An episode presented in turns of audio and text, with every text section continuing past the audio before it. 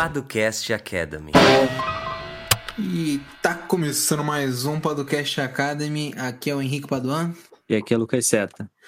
Boa, mais um episódio. Para quem tá chegando agora e não nos conhece ainda, nós somos os fundadores da Paduan 7 e do Jurídico por Assinatura, que é uma plataforma que oferece proteção jurídica para startups e empresas de tecnologia.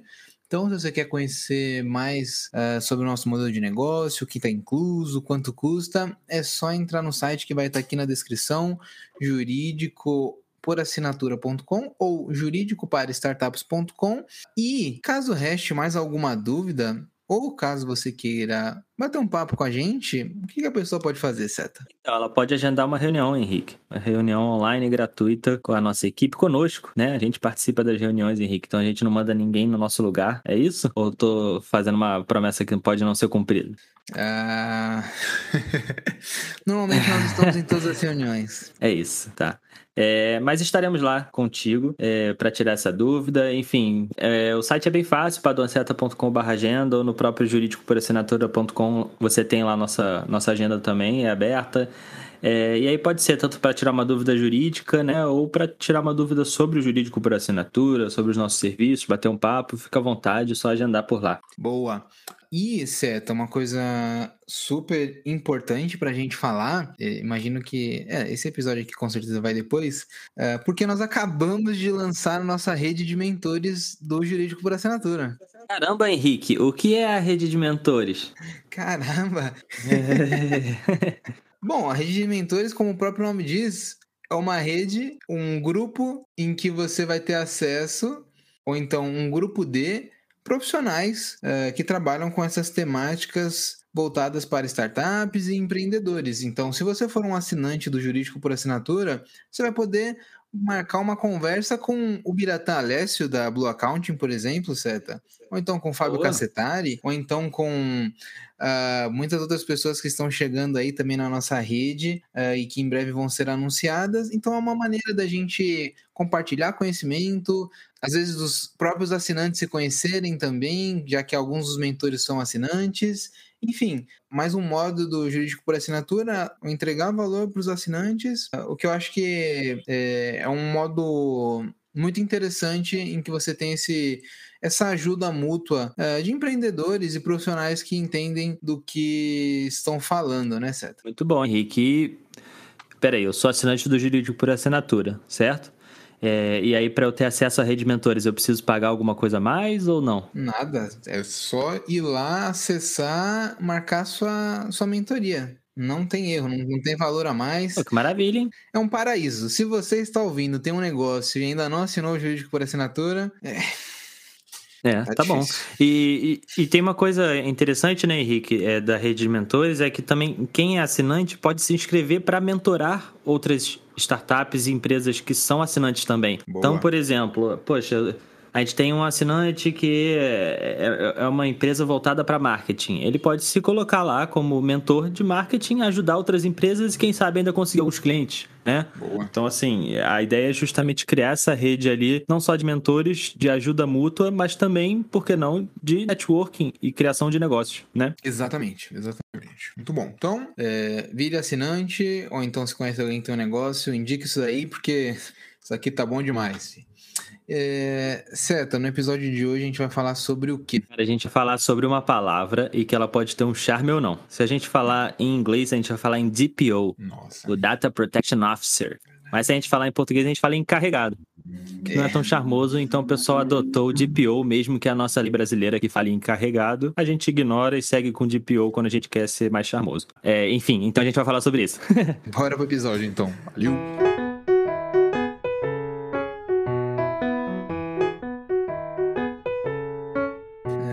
Seta, acho que vale começar aqui falando o que é o DPO, né? O que é esse tal de encarregado, para que, ele serve, o que ele come, como é que funciona isso aí? Cara, dieta essencial de um encarregado. Não, mentira. é... Então, a gente já tem um, alguns episódios falando sobre LGPD, né? Lei Geral de Proteção de Dados. A gente já falou algumas vezes nesse tema. Até alguns episódios mais antigos, né, Henrique? Então, Se você ainda está meio perdido, não sabe bem o que é LGPD, como ela pode me afetar, etc., tem um dos nossos episódios mais ouvidos que é Quem Sou Eu na LGPD. Uhum. Né? É, então lá você a gente identifica esses principais é, atores que a lei traz pra gente, é, e um deles é o encarregado ou o DPO, tá? E ele é nada mais é do que a própria lei conceitua, e isso eu acho legal, né, Henrique? Assim, quando é, a lei já traz esse conceito, é, é, interessante, né? A gente tem isso na LGPD bem forte, uhum. que ela já conceitua dizendo que o encarregado nada mais é do que uma pessoa, é, seja física ou jurídica, né? Antes, antes é, em algum momento aí no, no trâmite da lei é, era só pessoa física, mas enfim, depois liberaram, vamos dizer assim, a pessoa jurídica também. Então hoje é só uma pessoa indicada pelo controlador dos dados. É, pra, controlador aqui, Henrique, é, enfim, não quero entrar tanto em, em detalhes, mas é, é interessante dizer que, pensando em controlador e operador, o controlador é aquele que manda, que detém ali o poder de dizer o que vai ser feito com os dados. E o operador é só quem está ali no dia a dia operando. Então, é, às vezes, por exemplo, um bom exemplo aqui seria uma empresa que contrata ali uma startup de RH para ajudar ali no processo de contratação. Né? Uhum. Essa empresa que contratou é a controladora, porque os dados são dela e ela que ali comanda o que vai ser feito com os dados dos seus colaboradores. E essa empresa ali de RH, essa startup de RH, ela é operadora, porque ela vai pegar aqueles dados e operar conforme as solicitações do controlador, tá? Só para deixar isso claro. É, então, o encarregado é uma pessoa indicada ali pelo controlador e por esse operador, por ambos, e ele atua como um canal de comunicação entre o controlador, os titulares dos dados, né, as pessoas ali que têm seus dados é, pessoais sendo utilizados pelas empresas, e a Autoridade Nacional de Proteção de Dados. Se não me engano, a gente tem até um episódio dedicado à NPD. É, então, assim, encarregado ele tá lá para fazer esse meio de campo, né, para quem gosta de futebol, para quem não gosta, mas dá para entender o, o, que eu quero dizer com isso. Enfim, tá ali para ser o, o ponto central na comunicação entre esses atores ali no que diz respeito à LGPD, né? Então, é, é por aí. Esse é o encarregado né? E aí a própria lei, Henrique, pontua o que, que o encarregado faz. Né? Eu acho uhum. interessante a gente dizer isso, né? Que o encarregado. E aí, por exemplo, eu disse isso, mas o que, que acontece na prática, né? Quais são as atividades do encarregado? Ah, ele aceita reclamação e comunicação dos titulares, né? O titular de dado pode fazer algum tipo de reclamação para a empresa, etc. É o encarregado que recebe essa reclamação, que presta esclarecimento, toma determinadas providências necessárias. É ele que vai receber as comunicações dessa autoridade nacional, né, da ANPD, e também adotar as providências necessárias ali, se forem necessárias, né? É... Enfim, é ele que, por exemplo, vai orientar os funcionários ou colaboradores de uma empresa sobre as práticas recomendadas no que diz respeito à proteção de dados, então sempre ficar num, quase num trabalho de educação também, né? Educar ali os, os prestadores de serviços, os colaboradores, CLT, tanto faz, mas é, orientar esses funcionários de como lidar ali no dia a dia com os dados pessoais que vêm e que vão então, isso também é uma das é, atividades do encarregado. Enfim, é isso e não é uma lista exaustiva, Henrique. Então, a lei ela prevê aqui algumas funções, mas a própria Autoridade Nacional de Proteção de Dados pode, não fez até o momento, até o momento da gravação, né? Enfim,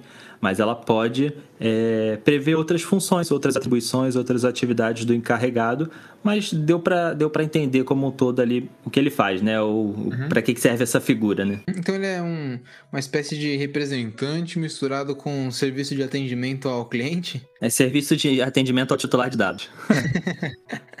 É por aí, é por aí, cara. E, é algo que é, é, interessante porque, como a gente fala agora que o encarregado ele pode ser uma pessoa física ou jurídica, é, uhum. é, a gente está vendo surgir mais do que nunca, sempre quis usar essa expressão, é a figura do DPO as a Service, né? Uhum. É, então, tem algumas empresas se preparando, ou até pessoas físicas mesmo, como ele não exige ali uma algum tipo de expertise específico, alguma formação, ah, precisa ser formado em direito, não necessariamente.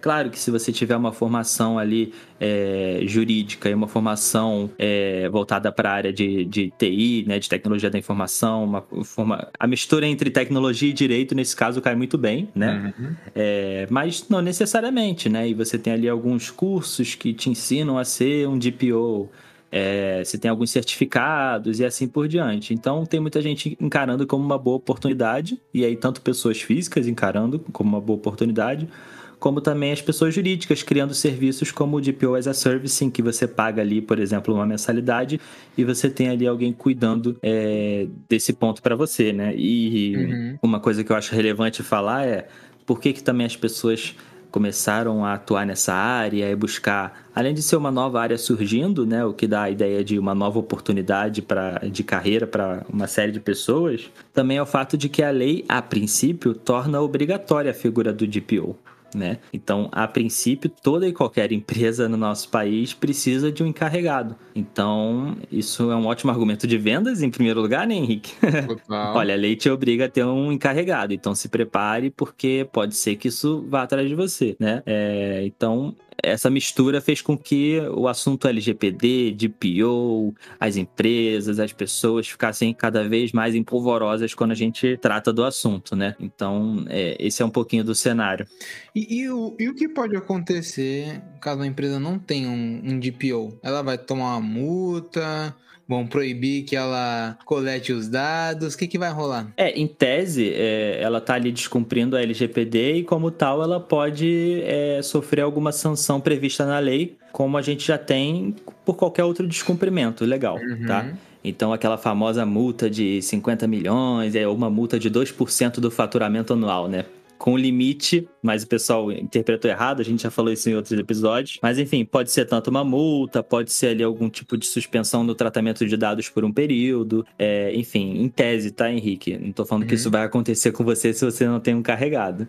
É, não se assustem assim. É, por que eu digo isso? Porque assim, é, se a gente pensa no que a gente tem hoje de pequenas e médias empresas, de startups, etc., na estrutura que a gente tem nessas empresas hoje, muitas vezes é inviável você ter ali uma obrigação de contratar alguém, muito. É... ainda mais falando de início da jornada empreendedora, né? Às vezes é, é algo que não, não, não, condiz muito bem. Por uhum. enquanto, a gente tem a obrigação de ter essa figura do encarregado. Mas a própria lei, a Lei Geral de Proteção de Dados, ela fala que a própria autoridade nacional pode prever certas hipóteses de dispensa da necessidade da indicação de um DPO. Ou seja, a NPD ela pode prever situação A, B e C em que não vai ser necessário ter um encarregado. É, isso não é algo certo, não conte com isso, né? Mas é, é algo provável, eu diria. Né, falando de PMEs aqui. É, é, provável, até porque a LGPD ela segue muito a tendência da GDPR, que é a LGPD europeia, né, que o, buzz da LGPD veio logo após o buzz da GDPR, né? Veio uma seguida da outra. É, e a GDPR lançou a tendência e, falando de GDPR, ela exige a figura do encarregado só em situações mais específicas quando você está tratando dos dados mais sensíveis ou quando você está tratando dados em larga escala, né? Apesar de larga escala aqui ser um, um conceito amplo, a gente pode é, entender que boa parte das empresas aqui, no, falando de PMEs ou startups em estágio inicial, etc., se a LGPD seguir essa linha né, da GDPR, estariam é, isentas ali de, de ter a figura do encarregado no, no seu corpo de colaboradores. É uma uhum. tendência, tá? É possível que isso aconteça, não é garantido. Não estou prometendo nada a ninguém, não conheço, né? Henrique, não, conhe não conhecemos assim, não estamos ligados à autoridade Nacional de Proteção de Dados, nem temos informações inside information, mas é, é, uma tendência, sim. E, e certo, tá, você precisa de um DPO, mas que que, como é que operacionaliza isso? Você tem que colocar o nome dele no seu site, uh, tem que, sei lá, cadastrar ele na autoridade. O que, que tem que fazer para, entre aspas, indicar que você tem um DPO? Boa. É, um bom exemplo é o próprio site da Autoridade Nacional de Proteção de Dados, que como hum, uma boa autoridade... É, exatamente, Henrique. Eles, como, um, como autoridade, imagina se a gente entra no site da autoridade e não tem nada indicando um DPO, mas eles têm lá então, é, é, um bom exemplo aqui para as empresas que têm um encarregado e querem saber como fazer. É, o que importa, a gente sempre falou aqui, um dos princípios da, da Lei Geral de Proteção de Dados é a transparência. É, então, você trazer clareza para quem está utilizando o seu serviço é muito importante. Eles têm uma seção do site dedicada ao encarregado. Então, eles explicam quem é o encarregado, o que ele faz e como você pode falar com eles. É, é um pouquinho também parecido com os direitos dos titulares, né? É, que você tem que indicar lá no seu site, que se a pessoa precisar de alguma coisa, é só entrar em contato, deixar um canal específico e tal mas você precisa sim indicar quem é esse encarregado, o nome completo ali e um contato para que eventualmente a autoridade nacional ou um titular fale com ele, tá? Isso é importante também estar tá previsto na sua política de privacidade, se você tiver uma, né? É, se não, recomendo que tenha. Assim, claro que tem que saber entender mais sobre o seu negócio, mas no geral, os negócios hoje em dia precisam de uma política de privacidade, né? No geral, todo mundo está é, tratando dados pessoais. Então, é bom indicar na política de privacidade, deixar explícito no site quem é o seu encarregado é, e assim por diante, né? Boa, boa.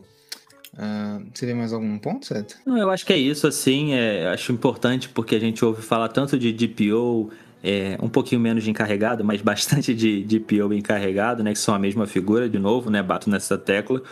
É, e é importante esclarecer quem é essa pessoa, o que ele faz, é obrigatório ou não. Acho que a gente conseguiu responder essas perguntas. É, e os próximos passos, né? Que é, a gente está aguardando a NPD, boa parte das empresas estão aguardando ansiosamente por uma dispensa na indicação de um DPO.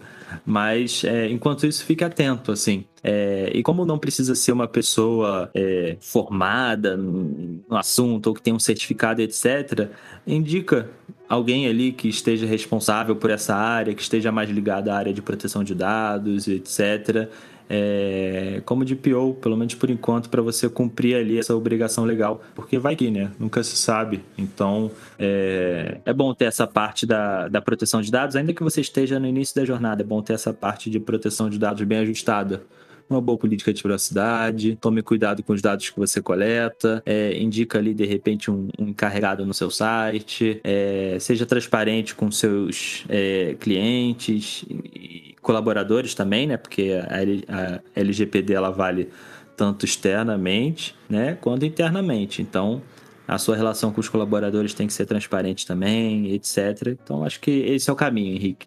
Boa. Então é isso. Se você tiver mais alguma dúvida, sobre DPO, sobre Lei Geral de Proteção de Dados. Não deixe de mandar uma mensagem pra gente, marcar uma conversa lá na nossa agenda aberta, que ela é aberta e gratuita, né, Seta? É sempre importante a gente destacar isso. E se você gostou desse episódio e se você gosta desse conteúdo que a gente faz aqui do Podcast Academy, não deixe de compartilhar com quem você acha que pode ter interesse, que isso é muito importante para a gente continuar uh, fazendo mais e mais episódios.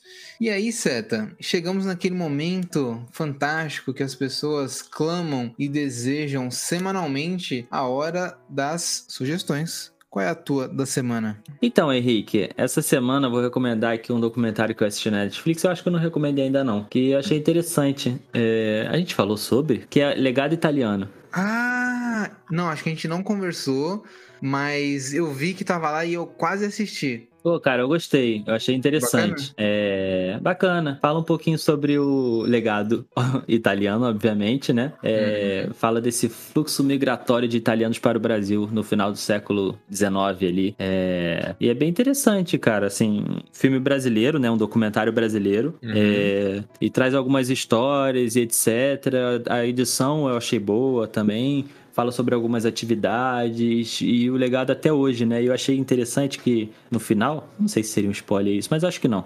É, no final ali do documentário, fala muito sobre cultivo, etc., sobre o vinho também, claro, né? Enfim, é, basicamente algumas histórias de famílias italianas, né? Hum. É, e no final eles falam dessa mudança que eu acho uma mudança interessante, que é para um turismo que está surgindo agora, que é esse turismo voltado mais para, como eu posso falar, é quase como um turismo de experiência, hum. né? É, não sei se esse seria um termo correto, né? Não sei se tem alguém da área de turismo aqui que pode me ajudar. Se tiver, manda uma mensagem. Mas é, é um pouquinho de turismo. Se não me engano, eles falam no, no documentário sobre experiências, né? Que são as pessoas uhum. que estão começando a buscar experiências diferentes, como, por exemplo, é, você vai em vinícola já com uma outra ideia ali. Então, é, por exemplo, o filho ou o neto ali do italiano mais antigo e tal, ele é, normalmente era a pessoa que.